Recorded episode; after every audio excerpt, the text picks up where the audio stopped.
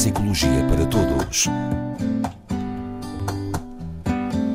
Na Antena 1 Açores, com o Dr. João Ribeira. Doutor João Ribeira, seja bem-vindo. Hoje vamos, vamos discordar de qualquer coisa.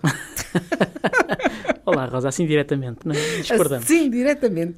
Uh, isto vem a propósito de uma, uh, de uma de um comentário uh, de alguém que diz que vivemos juntos já há muitos anos, mas nós nunca nos zangamos. Ai, caramba. O senhor acredita? Que grande chatice. O Não. senhor acredita? Não. Credo que monotonia. Não, que é preciso discordar de vez Que em chatice. quando. Chatice, por amor de Deus.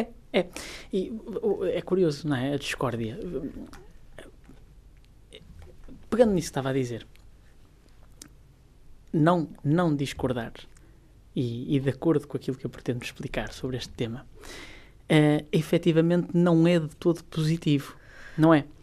Eh, Eu não acho que seja. Dizer, Não é- duas pessoas não podem estar sempre de acordo um- uma vida inteira, em qualquer momento. Ou... mas porquê, mas porquê, que- porquê que acha que é aborrecido? Já agora devolvo-lhe aqui a pergunta. Porquê que eu acho que é, que é aborrecido? É aborrecido porque cada pessoa tem a sua personalidade. Aham. Embora possam viver eh, juntos no dia a dia, eh, mas é impossível, e eu falo por mim, mas eu não sou exemplo para ninguém, estarmos sempre de acordo.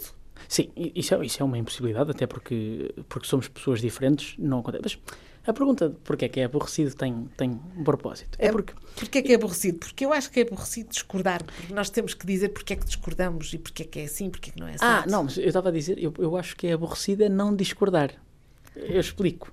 É que concordar com outra pessoa ativa muito menos áreas do cérebro do que discordar.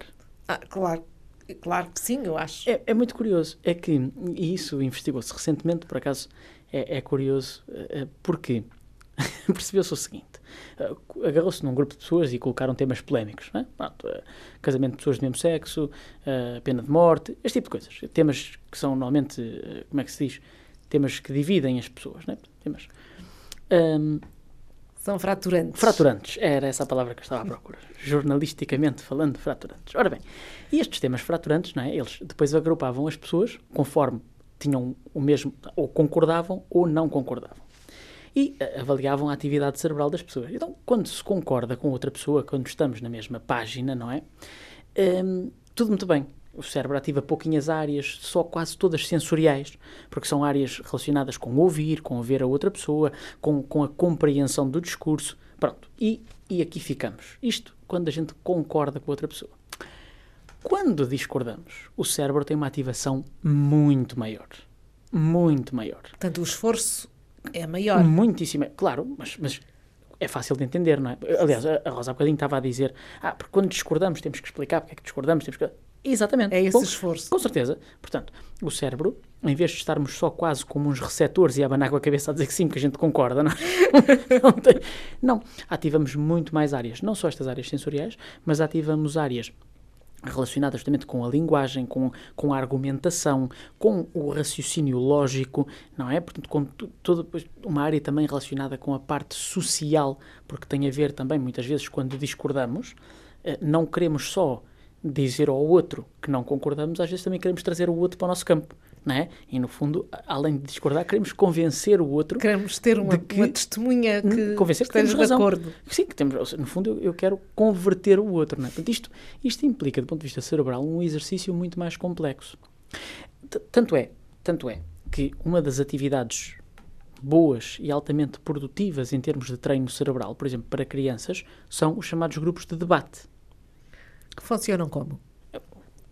Dá-se um tema, não é? Para as crianças, por exemplo, começar. Bom, a partir de determinada idade, capazes, crianças, não é? claro, para discutirem entre si, Uhum. para, para o, o grupo de debate, não é? Portanto, em que, justamente pela, pela discórdia, não é? Porque normalmente, e, e repare que as crianças, quando começam a, a entender algumas coisas, quando têm capacidade argumentativa, são até bastante cabais na sua argumentação, não é? Portanto, são muito eh, perentórios. Isto é assim porque é assim. Portanto, a flexibilidade ainda não é total, não é? E, bom, em muitos adultos também a flexibilidade é pouca, mas, mas a verdade é que As crianças acho que são muito honestas naquilo que dizem. Exatamente, como são É. muito diretas, eh, esse exercício torna-se ainda mais produtivo.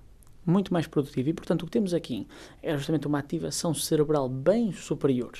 Daí que eh, eu acho, a mim, dá-me dá mais gozo falar com uma pessoa quando tenho algum motivo de, de, de discórdia.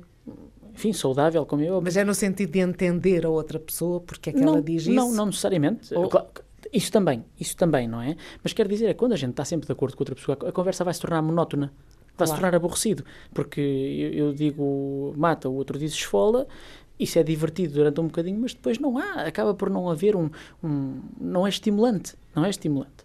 Enquanto se houver um ponto de discórdia, ou vários pontos de discórdia, eu vou, justamente como estava a dizer, pela, pela necessidade de argumentação, pela necessidade de convencer o outro, a tentativa, mesmo que seja chegando ao ponto de dizer não vamos conseguir concordar e, e, e, e separamos-nos discordando, este exercício cerebral é altamente benéfico. E porque é benéfico, eu, eu diria que nós também gostamos de discordar. Nesse sentido. Sim, sim, discordar. Eu arriscar-me a dizer que discordar dá prazer. Porque Mas há- também não é naquele sentido que há sempre alguém do contra, não é bem no sentido de ver alguém do Porquê é contra. que há sempre alguém? Porque esse do contra, a pessoa que é do contra, É sempre do contra. é, é porque aquilo lhe dá alguma espécie de prazer. Senão não faria. Não é? Se- Ser do Mas contra. acaba por irritar o- a outra pessoa. Evidente, evidente. Porque, porque repare, porque é uma, uma rigidificação. Eh, quer dizer, a pessoa tem aquele comportamento permanentemente, né? tá- é assim, não é. Porquê? Porque não. Isto, isto aí, ser do contra, não é produtivo. Agora, lidar com alguém que é do contra e que seja aberto a, a- a expor porque é que é do contra, porque é que não concorda, já é outra coisa. Não é? E neste sentido eu digo, eu digo sim, eu digo que há um prazer em discutir. Ah, De resto, veja-se a proliferação de programas de debate que nós Que temos, existem, não é? sim. Uns mais, enfim, mais eruditos E que São outros. muitos, são muitos. São muitos, hum, mas é, é extremamente saudável. É muito saudável o debate, a discórdia é muito saudável. Nós, nós temos um bocadinho a ideia, eh, assim, à primeira, não é? Que discordar é, é mau, que a gente havia de concordar, que, que- que é melhor, mas não, não. Efetivamente, é, é da discórdia, é é da discórdia que vem a aprendizagem e a evolução. Portanto, discordar, discordar é, é- é extremamente saudável, portanto, toca a discordar de maneira eh, produtiva, não é só ser do contra. Não é? É engraçado que estou a lembrar-me do- do- de um tema, de uma, um tema português, de uma canção portuguesa, que diz que hum, refilar faz mal ao fígado. Ah, sim. O Paião, Carlos Paião, tem um tema que diz que refilar faz mal ao fígado, Isso é que é pior. mas não o podemos aplicar aqui. Não, podemos, podemos. Então, eh, pode fazer mal ao fígado, mas não quer dizer que faça mal ao cérebro também. Portanto, é bom haver discussões, é bom para o cérebro e é bom, faz bem a quem, a quem tem que expor os seus, os, os, um, as suas, os seus pontos de seus vista. claro. Mas, uh, no fundo, um, é um gasto de energia que é bom. É, é um gasto de energia que é bom. É isso mesmo. No fundo, é uma forma de exercício cognitivo. Não é? Então, olha, façam o favor de discordar de vez em quando, não é De vez todos os quando. dias. Não é todos os dias. João Almeida, muito obrigada. Não discordes de nós. Nós estamos aqui para voltar na próxima semana, pode ser? Até para a semana.